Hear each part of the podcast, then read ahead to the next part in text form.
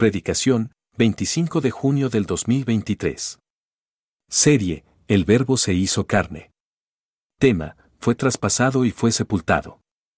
Cita, Juan, capítulo 19, versículos 31 al 42. Acompáñame a leer la porción de las escrituras que estaremos estudiando el día de hoy y después vamos a orar para poner este tiempo en manos de Dios para que sea Él hablando a cada uno de nuestros corazones.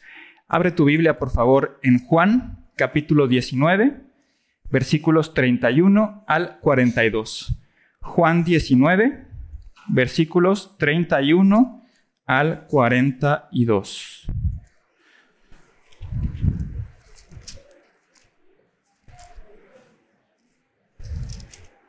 Juan 19, versículos 31 al 42. ¿Están listos?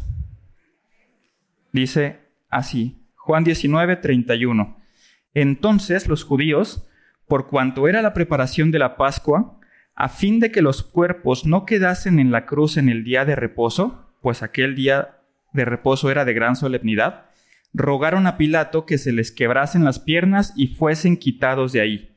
Vinieron pues los soldados y quebraron las piernas al primero, y asimismo al otro que había sido crucificado con él.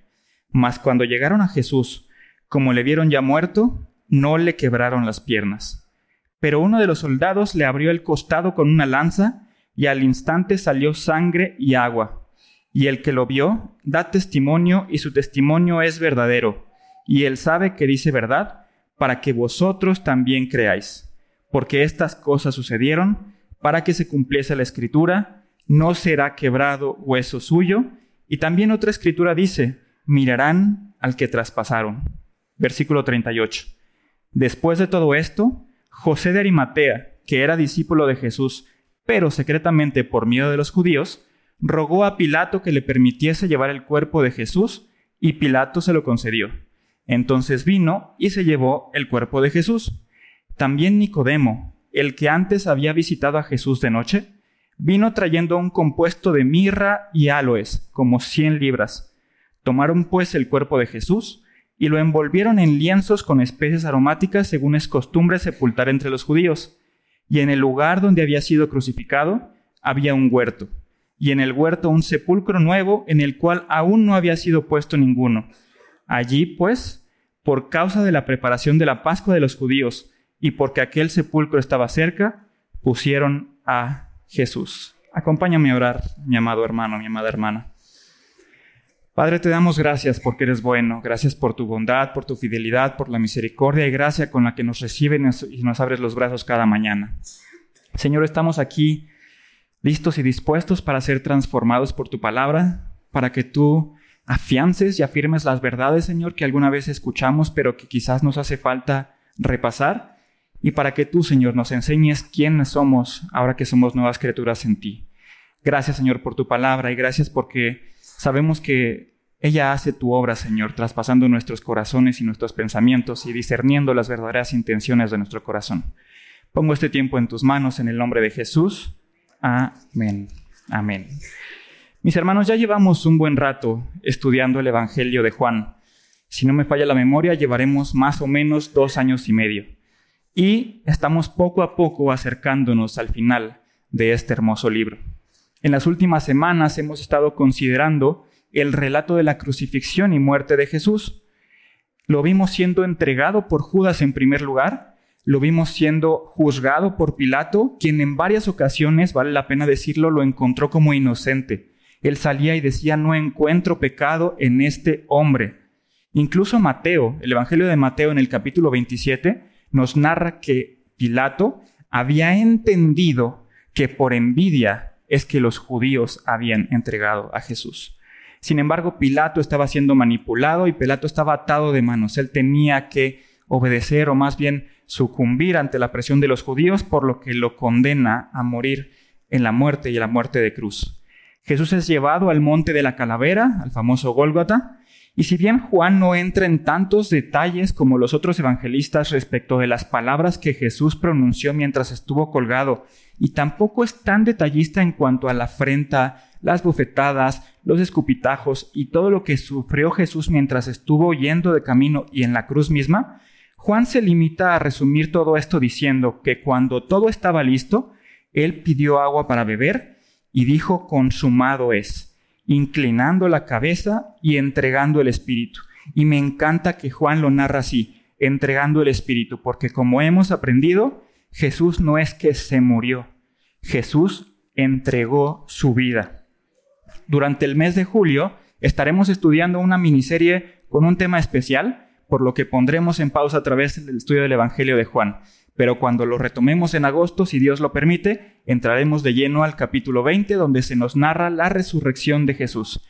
Y ambos eventos, mis hermanos, tanto su crucifixión como su resurrección, forman parte central de lo que conocemos como el Evangelio. La cruz es central en el mensaje de salvación porque sabemos que Dios cargó en el cuerpo de Cristo el castigo que tus pecados, mis pecados y los pecados de todo el mundo merecían. Y la resurrección también es central porque sin resurrección no habría evangelio. Pablo dice, sin resurrección, vana sería nuestra fe.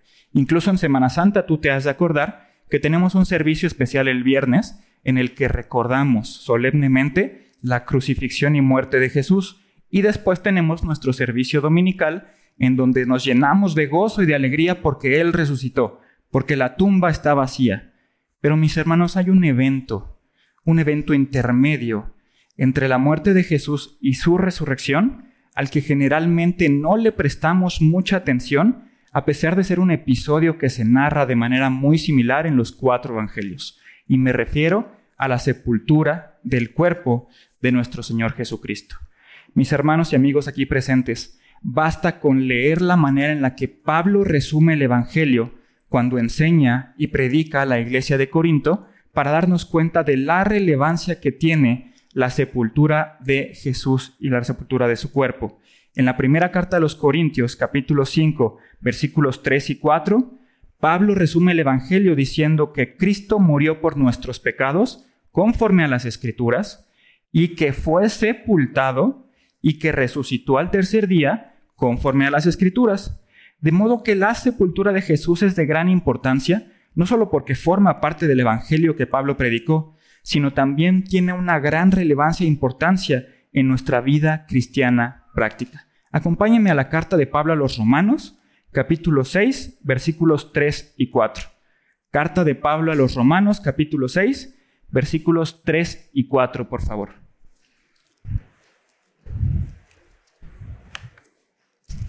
Romanos 6, versículos 3 y 4.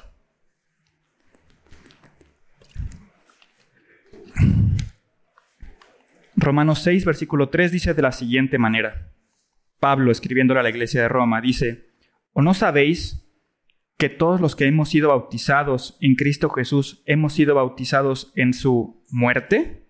Porque somos sepultados juntamente con Él para muerte por el bautismo a fin de que como Cristo resucitó de los muertos por la gloria del Padre, así también vosotros andemos en vida nueva. Versículo 3. ¿No sabes que todos los que hemos sido bautizados en Cristo Jesús hemos sido bautizados en su qué? En su muerte. Porque somos, versículo 4 dice, porque somos sepultados juntamente con Él para muerte por el bautismo, a fin de que como Cristo resucitó también nosotros andemos en novedad de vida o en vida nueva. ¿Te das cuenta? Es nuestra unión con Cristo. Es esa manera en la que Dios nos pone en Cristo cuando venimos a Él en arrepentimiento y fe, que los creyentes participamos juntamente con la muerte, la sepultura y la resurrección de Cristo. ¿De qué manera? Muy sencillo. Nuestro cuerpo anterior de pecado, nuestra vieja naturaleza pecaminosa, quedó allá, sepultada donde sepultaron a Cristo para que yo participe de la resurrección de Cristo andando en una vida nueva. Mi viejo hombre, mi viejo ser está muerto. Cuando yo vengo a Cristo en arrepentimiento y fe, Él quedó crucificado y no se quedó en la cruz, sino que también quedó sepultado para que no se levante más, para que así como Cristo resucitó, yo tenga esta confianza de saber que si he venido a Cristo en arrepentimiento y fe, tengo una nueva vida que me hace libre de pecado, libre de la condenación del infierno y me capacita para caminar de una manera similar a la que Cristo caminó mientras estuvo en esta tierra.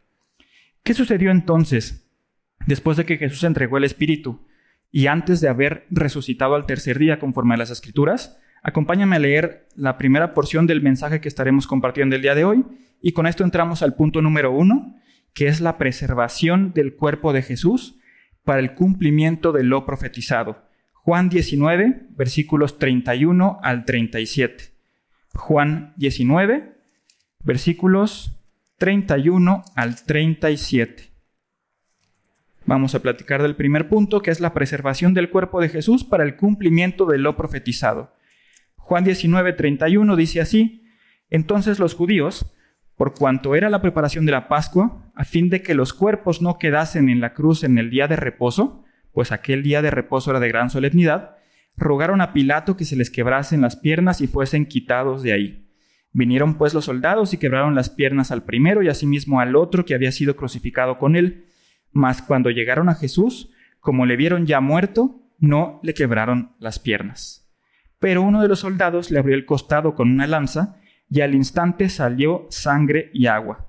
Y el que lo vio da testimonio, y su testimonio es verdadero, y él sabe que dice verdad para que vosotros también creáis.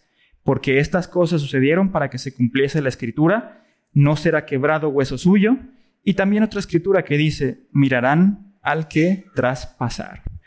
Mis hermanos, los romanos de aquella época podían y de hecho acostumbraban dejar a los crucificados por varias horas ahí colgando en la cruz. Hay estudios que revelan que una persona crucificada podía aguantar hasta 36 horas antes de morir. Y en primer lugar, esto eh, tenía que ver por la tardanza o por el tiempo que tomaba para una persona morir cuando estaba colgada en la cruz, pero también los romanos lo hacían con toda la intención de que sirviera como una advertencia. ¿Te acuerdas que arriba del cuerpo de Jesús fue clavado el título por el cual lo estaban crucificando? Así se acostumbraba con todos los criminales. Y entonces dejar los cuerpos por varios días por ahí o por varias horas servía como advertencia, ¿no? Este está aquí porque robó tantas vacas o tantas ovejas. De manera que si por tu mente había cruzado robar tantas vacas como ese crucificado, la pensaras dos veces al ver el cuerpo de esa persona colgando de ese madero. Pero sabemos que a los crucificados se les ponía una especie de banquito en los pies para que pudieran apoyarse y sostenerse sobre los pies y jalar aire a los pulmones y, sacarlo. Pero era, era un momento, era solamente por un instante, no podían permanecer ahí porque tenían los pies clavados, entonces era un segundito el que se levantaban para tomar aire, meterlo a los pulmones y después sacarlo. Por esa razón es que morían de asfixia, pero una asfixia, una asfixia que tardaba un poquito de tiempo en llegar, tardaba algo de tiempo en caer. Los judíos no podían permitir que el cuerpo de los ejecutados permaneciera ahí por dos razones. En primer lugar, había una ley en los judíos que decía que si alguno hubiera cometido algún crimen digno de muerte y lo hicieres morir y lo colgareis en un madero, no dejarás que su cuerpo pase la noche sobre el madero, sin falta lo enterrarás el mismo día porque maldito por Dios es el colgado, y no contaminarás tu tierra que Jehová te da por heredad. Esto lo encuentras en Deuteronomio 21, versículos 22 a 23. Deuteronomio 21, 22 a 23. La ley, imponiéndole a los judíos una carga para no dejar que las personas que fueran crucificadas permanecieran ahí durante la noche, sino que bajaran sus cuerpos y los sepultaran esa misma noche. Aunado a este tema de la ley, los judíos estaban apresurados por poder bajar esos cuerpos y quitarlos de la vista porque estaba por iniciar un día de reposo. Y no era cualquier día de reposo, sino que un día de reposo de gran solemnidad, como lo dice el Evangelio que leímos. Entonces ellos estaban apresurados porque los ejecutados murieran y poder bajarlos de la, de la cruz, sepultarlos para celebrar su día de reposo con limpia conciencia, cumpliendo con la ley y sin permitir que nada de esto sucediera como estaba ahí exhibido. Recordemos que los judíos no contaban los días como los contamos nosotros. Para ellos no existía, digamos, el lunes de 24 horas, el martes de 24 horas, sino que para ellos un día terminaba con la puesta de sol y con esa misma puesta de sol arrancaba el siguiente día. De tal manera que con la puesta de sol del día que Jesús murió, arrancaba el día de reposo. Te vas, te vas dando cuenta, vas entendiendo por qué tanta prisa. Porque Jesús fue crucificado, digamos, a, a mediodía, por ahí de las 2, 3 de la tarde, calculan algunos estudiosos, y el sol estaba a escasas horas de ponerse, y con la puesta de sol iba a iniciar el día de reposo. Entonces, los, judíos, los judíos de esta época estaban ahí, celosos por guardar su ley, celosos por celebrar su día de reposo con limpia conciencia, pero a la misma vez o al mismo tiempo estaban tan ciegos y tan sordos como para darse cuenta de quién era aquel a quien justamente habían asesinado. Y es que es el problema del legalismo, tanto para los judíos tan aferrados a la ley como para los legalistas del día de hoy, la consecuencia y el peligro es el mismo. Se exalta el mandamiento por encima del corazón, se exalta la ley por encima de la gracia. Y eso no solamente es peligroso, sino que además es bien complicado para que las iglesias del día de hoy puedan madurar, porque se va determinando, se va llegando al absurdo de establecer una tablita en la que con base en tus actividades y con base en tus disciplinas, una persona puede determinar su condición espiritual. ¿Hiciste tu devocional esta mañana? Sí, no, ok, tú tienes palomita, tú tienes tachecito. ¿Cuántas veces en la semana te levantaste de madrugada a orar? No, pues dos, no, pues una, ok, tachecito los dos. ¿Diste gracias al Señor antes de cada alimento que consumiste esta semana? Sí, palomita. ¿Tú? Sí, palomita. Ok, llevas tres puntos y medio. Híjole, yo te pido que reconsideres si en verdad has recibido al Señor como ah, perdón, a Jesucristo como tu Señor y Salvador. Y las cosas no son así. Eso no es así en nuestra concepción de la Escritura y no es lo que hemos venido aprendiendo los últimos meses.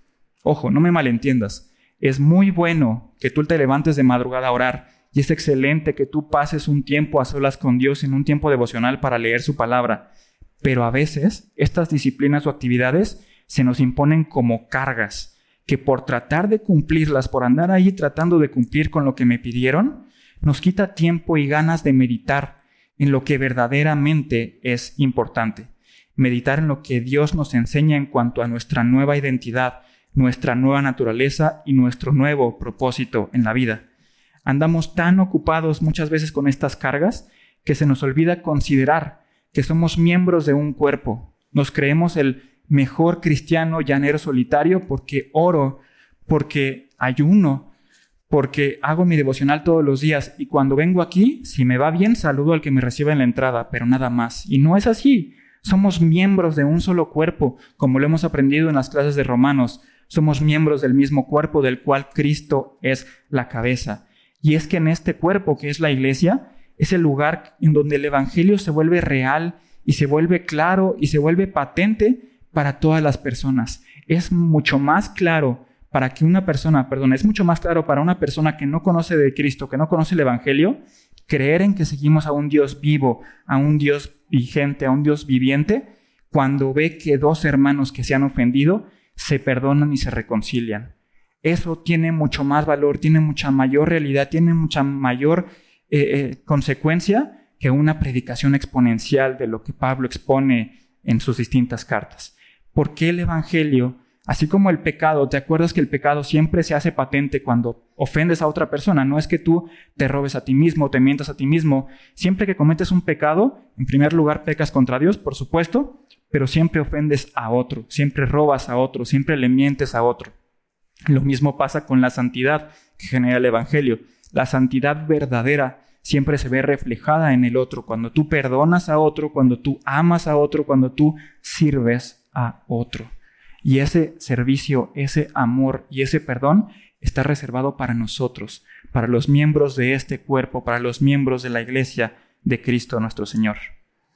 Cuando Dios nos ve, somos agradables a Él, ya somos agradables a Él, no por lo que hagamos en nuestros esfuerzos, no porque Isaí eh, genera bonitos ejemplos cuando enseña romanos, no porque las prédicas de Moisés son bien genuinas, porque siempre que se para aquí llora, y mucho menos porque Toño arregla bien bonito el local cuando es Navidad, no, no son nuestras obras las que nos hacen ser agradables a Dios. Nosotros ya somos agradables a Dios porque cuando hemos venido a Cristo y hemos creído en Él, él cuando nos ve, ve a su Hijo Jesucristo en cada uno de nosotros. Y no hay nada más agradable para Dios que ver a su propio Hijo en cada uno de nosotros.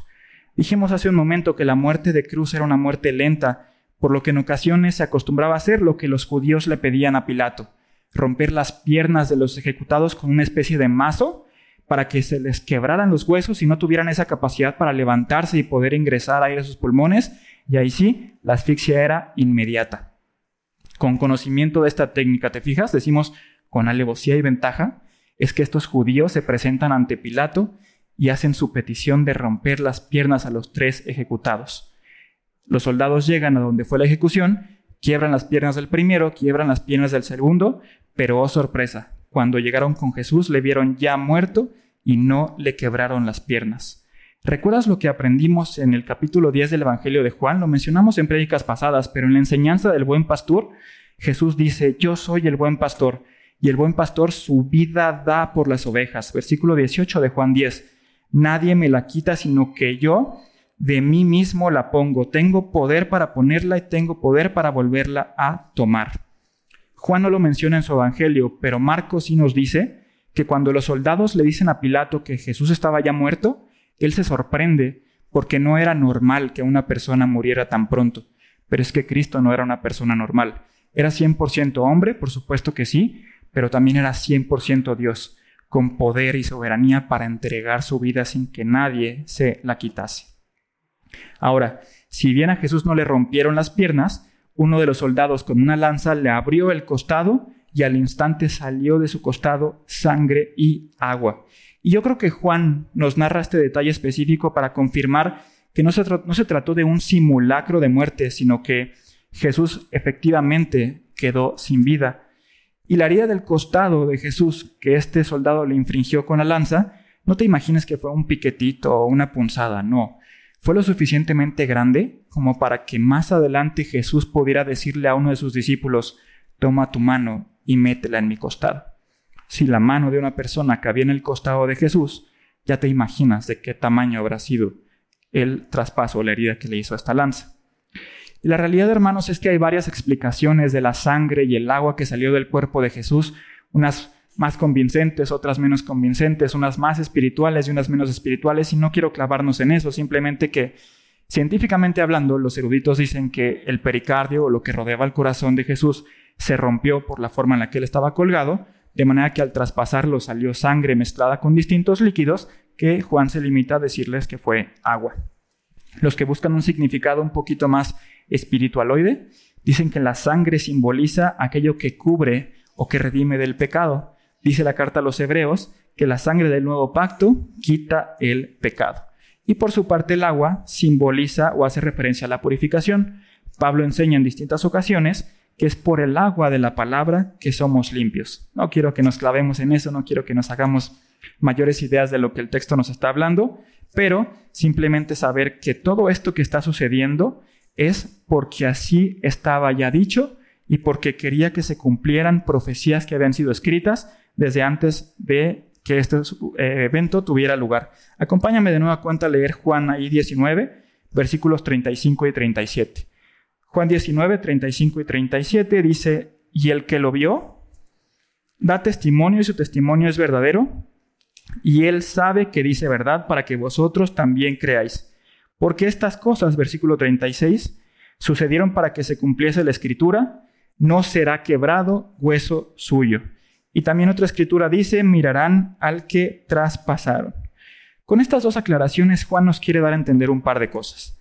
En primer lugar, que esta narración es una fábula, no es una leyenda, sino que es un acontecimiento histórico que sucedió, del cual, del cual Juan fue testigo, y nos lo escribe para que todos los que leemos este, este episodio sepamos que es verdad y que podemos confiar en que así sucedió. Pero más impresionante es lo que viene a continuación cuando dice que las cosas acontecieron de tal manera para que se cumpliese lo que desde hace tiempo atrás se había escrito acerca del Mesías. Ese par de soldados que no quebraron las, las piernas de Jesús, pero que le atravesaron con una lanza, sin saberlo y por supuesto sin desearlo, estaban cumpliendo con algo que había sido escrito desde tiempo atrás, con una profecía dada a el pueblo de Israel. En el libro de Éxodo, cuando Dios le da a Moisés las reglas para preparar la Pascua, le dice que la Pascua se comerá en una sola casa y no llevarás de aquella nada, sino, es decir, no había nada para llevar, todo era para, para comer ahí, y no quebrarás hueso del cordero inmolado. De tal manera que Juan nos quiere dar a entender que Jesús, al no haber sido quebrado suyo, al no haber sido quebrado hueso suyo, Jesús es el verdadero cordero de Pascua que debía ser puesto en nuestro lugar para el perdón de pecados del mundo. Y cuando dice mirarán al que traspasaron, se refiere a una profecía que aparece en el libro de Zacarías, en la que Dios mismo le habla a su pueblo y le dice, me mirarán a mí, al que traspasaron. Y recuerda, es Dios hablándole a su pueblo, Dios hablando a Israel, me mirarán a mí, al que traspasaron. Pero no olvidemos una cosa, Jesús fue 100% hombre, pero Jesús es Dios. De tal manera que estas dos profecías se cumplieron con el pasaje que estamos estudiando el día de hoy. He ahí la importancia de entender lo que se había escrito y su cumplimiento para confirmar que Jesús es el Mesías. Con esto en mente vamos a pasar al segundo punto del mensaje de hoy, que se refiere a la honrosa sepultura en fe de quién es Jesús. Juan 19, versículos 38 al 42. Honrosa sepultura en fe de quién es Jesús. Vamos a leer Juan 19, 38 al 42. Después de todo esto, José de Arimatea, que era discípulo de Jesús, pero secretamente por miedo de los judíos, rogó a Pilato que le permitiese llevarse el cuerpo de Jesús y Pilato se lo concedió. Entonces vino y se llevó el cuerpo, perdón, entonces vino y se llevó el cuerpo de Jesús. También Nicodemo, el que antes había visitado a Jesús de noche, vino trayendo un compuesto de mirra y aloes como cien libras. Tomaron pues el cuerpo de Jesús y lo envolvieron en lienzos con especies aromáticas, según es costumbre sepultar entre los judíos. Y en el lugar donde había sido crucificado había un huerto, y en el huerto un sepulcro nuevo, en el cual aún no había sido puesto ninguno. Allí pues, por causa de la preparación de la Pascua de los judíos, y porque aquel sepulcro estaba cerca, pusieron a Jesús. Al revisar los cuatro evangelios de una manera integral, nos damos cuenta de que este José de Arimatea era, en primer lugar, un hombre adinerado, era un hombre que formaba parte del Sanedrín o del Consejo de Judíos que existía como máxima autoridad en esa época. Era un hombre que esperaba el reino de Dios y nos dice Juan que finalmente se convirtió en un discípulo de Jesús, aunque secretamente. Es este judío, José de Arimatea, quien habiendo creído las profecías del Antiguo Testamento relacionadas con el reino de Dios y su llegada, quien estaba convencido de que Jesús era la cabeza de este reino, quien se presenta ante Pilato a pedir el cuerpo de Jesús. Y este hombre, que valerosamente hizo lo que hizo, conocía el alto precio que tenía que pagar cuando el Sanedrín y los judíos se enteraran de la relación que tenía José con Cristo. ¿Cuáles eran estas consecuencias? ¿Cuál era el alto precio que tenía que pagar? En primer lugar, iba a perder su prestigio religioso iba a ser expulsado de la sinagoga, lo que traía aparejada una situación económica complicada e incluso un aislamiento social. José de Arimatea tenía un alto precio, tenía mucho que perder, pero José seguía creyendo. José sabía que aquel que había sido crucificado en debilidad era el Mesías, la cabeza del reino de Dios que a él se había acercado. Él seguía creyendo en Jesús. La fe que José tenía en Jesús, al haber escuchado quién era, al haber entendido quién era, le permitió depender de todas las verdades que escuchó hablar de Jesús, al punto de atreverse a comparecer ante Pilato y pedir el cuerpo, aunque esto implicara romper varias reglas y varias leyes judías. Contrario a los legalistas que estaban, eh, de los que comentamos en el punto anterior, a José de Arimatea no le preocupó contaminarse por tocar un cuerpo muerto, porque en la ley estaba escrito que nadie podía tocar el cuerpo de una persona muerta porque si no quedaba inmunda, impedida para celebrar cualquier tipo de fiesta por siete días. Y estamos, recuerda, a escasas horas de iniciar el día de reposo de gran solemnidad. A José de Arimatea no le preocupó. Él dependió de lo que había entendido, dependió de lo que había escuchado y fue a pedir el cuerpo de Jesús a Pilato. Dicho sea de paso, este José de Arimatea tuvo que haber sido también una persona influyente para pedirle audiencia a Pilato y que en ese mismo momento fuera recibido. Entonces hay ahí otra cosa que tenía que perder José de Arimatea. Esta narración, mis hermanos, esta narrativa de José pidiendo el cuerpo de Jesús le es entregado y se lo lleva, me hace meditar en un par de cosas interesantes. En primer lugar, me preguntaba yo, ¿y dónde estaban los doce? Bueno, los once, contando a Judas fuera de este grupo. ¿Dónde estaba ese grupo de discípulos amados, ese grupo de discípulos a los que Jesús alimentó, tanto en lo espiritual como en lo físico, ese grupo de personas a las que Jesús no les hablaba por parábola, sino que en privado les explicaba todo para que lo entendieran? ¿Dónde estaban? Ninguno de los evangelios nos habla de alguno de estos once cerca de este acontecimiento.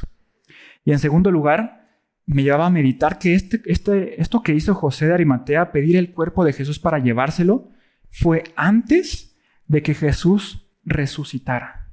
Para ti, para mí es bien fácil seguir a Jesús, dentro de lo que cabe es fácil seguir a Jesús, porque tenemos la narración completa, porque sabemos cómo continuó la historia. Sí, Jesús fue crucificado, sí, Jesús murió, fue sepultado, pero resucitó, venciendo la muerte y al pecado. Luego estuvo varios días compartiendo con sus discípulos y después ascendió al cielo donde está preparando morada para nosotros. Tenemos la película completa y así es bien fácil o bien padre decir, sí, acepto, te sigo a ti, que moriste, fuiste sepultado y resucitaste. Pero imagínate para alguien que había decidido tomar esta decisión sin que Jesús hubiera resucitado. Es un acto de fe, de verdadera fe, porque Él escuchó, Él entendió y dependió de tal manera que se anticipó a las situaciones.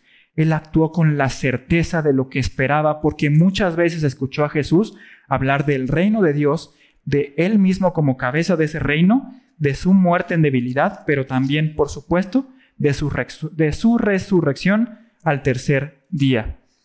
¿Cuánto más nosotros, mis hermanos? ¿Cuánto más nosotros que vivimos de este lado de la cruz, que conocemos la historia completa, estamos llamados a vivir en verdadera fe, escuchando, entendiendo y dependiendo o poniendo nuestra confianza en todo lo que Dios ha dicho acerca de nosotros. Regresemos a nuestra historia a leer del versículo 39 al 42 de Juan 19. Juan 19, 39 al 42 dice, también Nicodemo, el que antes había visitado a Jesús, vino trayendo un compuesto de mirra y aloes como 100 libras. Tomaron el cuerpo de Jesús y lo envolvieron en lienzos con especies aromáticas, según es costumbre entre los judíos. Y en el lugar donde había sido crucificado había un huerto, y en el huerto un sepulcro nuevo, en el cual aún no había sido puesto ninguno. Allí pues, por causa de la preparación de la Pascua de los judíos y porque aquel sepulcro estaba cerca, pusieron a Jesús. Vuelve a la escena nuestro amigo Nicodemo, a quien conocimos bastante tiempo atrás y que Juan eh, recoge esta narrativa en el capítulo 3 de su Evangelio. Y si bien la Biblia no nos dice en qué momento Nicodemo decidió ser discípulo de Jesús, convertirse a Jesús, podemos meditar en varias cosas porque ¿tú te acuerdas lo que platicaron Jesús y Nicodemo la primera vez que se encontraron? Jesús le enseñaba a Nicodemo sobre la importancia de nacer de nuevo para poder entrar en el reino de Dios pero también le explicaba que así como Moisés levantó a la serpiente en el desierto, así era necesario que el Hijo del Hombre fuera levantado para que todo aquel que en él cree no se pierda, mas tenga vida eterna. Juan 3, versículos 14 y 15. Entonces tienes a Nicodemo con las preguntas absurdas que se aventó cuando platicó con Jesús, diciendo cómo le hago para nacer de nuevo, pero al mismo tiempo escuchando, ¿no? Que era importante nacer de nuevo para poder entrar al reino de Dios y escuchando que así como Moisés levantó a la serpiente, también el Hijo del Hombre iba a ser levantado. A lo mejor para él no tuvo sentido, o a lo mejor sí, porque era un estudioso de la ley, y él recordaba lo que pasó cuando Moisés fue levantado. Entonces, perdón, cuando Moisés levantó a la serpiente, entonces él seguramente estuvo meditando constantemente en qué era esto de que el Hijo del Hombre iba a ser levantado, para que todo aquel que en él cree no se pierda, y meditándolo y pensando constantemente en eso, y ¡pum! Llega el día de la crucifixión y ve a Jesús siendo levantado. Y muy probablemente, no nos lo dice la escritura, pero podemos inferir que en ese momento le cayó el 20, como decimos tú y yo, que en ese momento entendió quién era Jesús, cuál era su función en este mundo y que él era el Mesías que había sido prometido desde antes para salvación del pueblo de Israel. Es este Nicodemo quien convenció de que Jesús también, como Juan, como José de Arimatea, era la cabeza del reino de Dios, quien viene y trae este compuesto de 100 libras de distintas especies para sepultar a Jesús. Y estos dos discípulos que habían mantenido su fe en secreto hasta el momento en que seguramente lo vieron clavado en la cruz, se habían propuesto sepultarlo como a un rey. Dice el versículo 40, tomaron pues el cuerpo de Jesús, tomaron en plural, de tal manera que podemos darnos cuenta que eran José de Arimatea y Nicodemo quienes tomaron al cuerpo de Jesús. Un dato interesante es que esta mezcla, este compuesto de 100 libras que Nicodemo trajo, era sumamente costoso, por lo que Juan nos quiere dar a entender un tema importante. Esta sepultura, que tiene todos los elementos que, indican que estaban sepultando a Jesús como alguien de la realeza. Recuerda, José de Arimatea, Nicodemo estaban esperando el reino de Dios y fueron convencidos que Jesús era la cabeza de ese reino. Por eso reúnen los elementos para que esta sepultura tenga todas las características de la sepultura de alguien de la, de la realeza. Honrosa sepultura a Jesús en fe de quien era, al ser la cabeza del reino que a ellos se había acercado.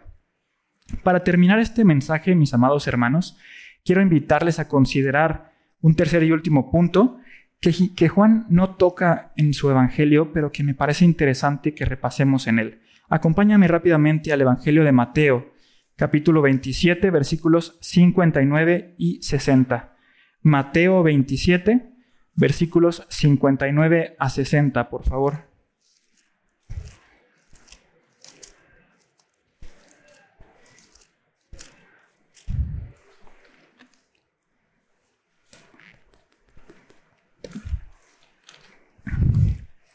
En este tercer punto vamos a analizar el sepulcro preparado como escenario para la gloriosa resurrección de Jesús. Repito, sepulcro preparado como escenario para la gloriosa resurrección de Jesús. Mateo 27, versículos 59 y 60. ¿Ya estás ahí?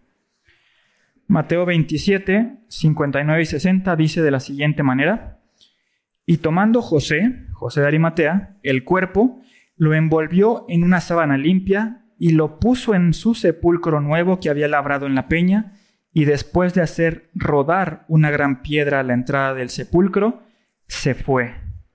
Voy a leerte lo que dice Marcos 15, 46 y 47, pero es muy similar, no te muevas de Mateo. Marcos 15, versículos 46 y 47, hablando de este mismo José, dice que compró una sábana y quitándolo, quitando a Jesús, lo envolvió y lo puso en un sepulcro que estaba cavado en una peña e hizo rodar una piedra a la entrada del sepulcro. Y María Magdalena y María Madre de José miraban dónde le ponían. Ambos evangelistas, tanto Marcos como Mateo, mencionan que José de Arimatea hizo rodar una piedra a la entrada del sepulcro para cubrirla. Sin embargo, Mateo nos narra una escena bien interesante que sucede a continuación y que te invito a me acompañes a leer. Mateo 27, 62 al 66. Allá abajito de donde leímos, Mateo 27, 62, dice de la siguiente manera. Al día siguiente, que es después de la preparación, se reunieron los principales sacerdotes y los fariseos ante Pilato, diciendo, Señor, nos acordamos que aquel engañador dijo viviendo aún, después de tres días resucitaré. Manda pues que se asegure el sepulcro hasta el tercer día, no sea que vengan sus discípulos de noche y lo hurte y digan al pueblo, resucitó de entre los muertos, y será el postrer error peor que el primero. Y Pilato les dijo, ahí tenéis una guardia, id, aseguradlo como sabéis. Entonces ellos fueron y aseguraron el sepulcro sellando la piedra y poniendo una guardia. ¡Wow! Dios usó a José de Arimatea que secretamente era discípulo de Jesús, para que en el momento adecuado y en el lugar adecuado decidiera armarse de valor e ir a solicitar el cuerpo de Jesús para darle sepultura. No solo para darle el honor que Jesús como rey se merece, sino también para preparar el escenario de su resurrección. José de Arimatea jamás se imaginó que la piedra que hizo rodar para cubrir la tumba, para cubrir la sepultura, se convertiría en un elemento tan importante en el relato de la resurrección de nuestro Señor Jesucristo, porque ahí sí, mis hermanos, los cuatro evangelios, ahora sí incluido el de Juan que estamos estudiando, nos dice que al día siguiente, cuando fueron las mujeres a ver el sepulcro, encontraron la piedra removida. Y sí, encontraron la piedra que José de Arimatea, José de Arimatea había puesto para simplemente sellar, para simplemente cubrir esta sepultura para que los, aromas o los olores que desprendía un cuerpo eh, en descomposición no salieran, pero sin saberlo, José estaba actuando de una manera en que sería preparada o preparado el escenario de la resurrección. Y es que así es nuestro Dios. Es soberano, es poderoso, que aún en este momento tan oscuro en el que su hijo unigénito está siendo entregado, está siendo asesinado por los hombres, que sigue en control de la situación y sigue llevando a cabo el plan que diseñó desde antes de la fundación del mundo. Es Dios soberano, es Dios en control. Y una cosa que quiero que quede clara es que Dios no es que nos use como marionetas sin libre albedrío, sin libertad para decidir, no, sino que de una forma en la que para nosotros aún es misteriosa, Él, Dios, consigue que los hombres, haciendo su propia voluntad y siendo responsables de sus acciones, cumplan con su perfecta y hermosa voluntad. Solo nuestro Dios puede hacer eso, solo nuestro Dios es soberano. Y para hacerlo aún más asombroso, estos judíos de los que acabamos de leer que van ante Pilato y para evitar montar, eh, más bien para evitar que los discípulos montaran una escena de una supuesta resurrección, van y participan también para lograr que el plan soberano de Dios se lleve a cabo. Los soldados de la guardia, que fueron colocados en la fuera del sepulcro, se convirtieron en testigos oculares de lo que sucedió en el momento en el que nuestro Señor se levantó de los muertos. Fueron puestos ahí, repito, para prevenir que se montara una escena de una supuesta resurrección y terminaron siendo los ocupantes de las primeras filas de este increíble acontecimiento, de la resurrección de nuestro Señor. El Evangelio de Mateo no termina ahí, sino que nos narra lo que aconteció con estos soldados y es para no creerse, porque es resultado de un corazón endurecido, de un corazón que por tanto legalismo no es capaz de reconocer que está mal y rendirse ante los pies de Jesús, ante los pies de Dios.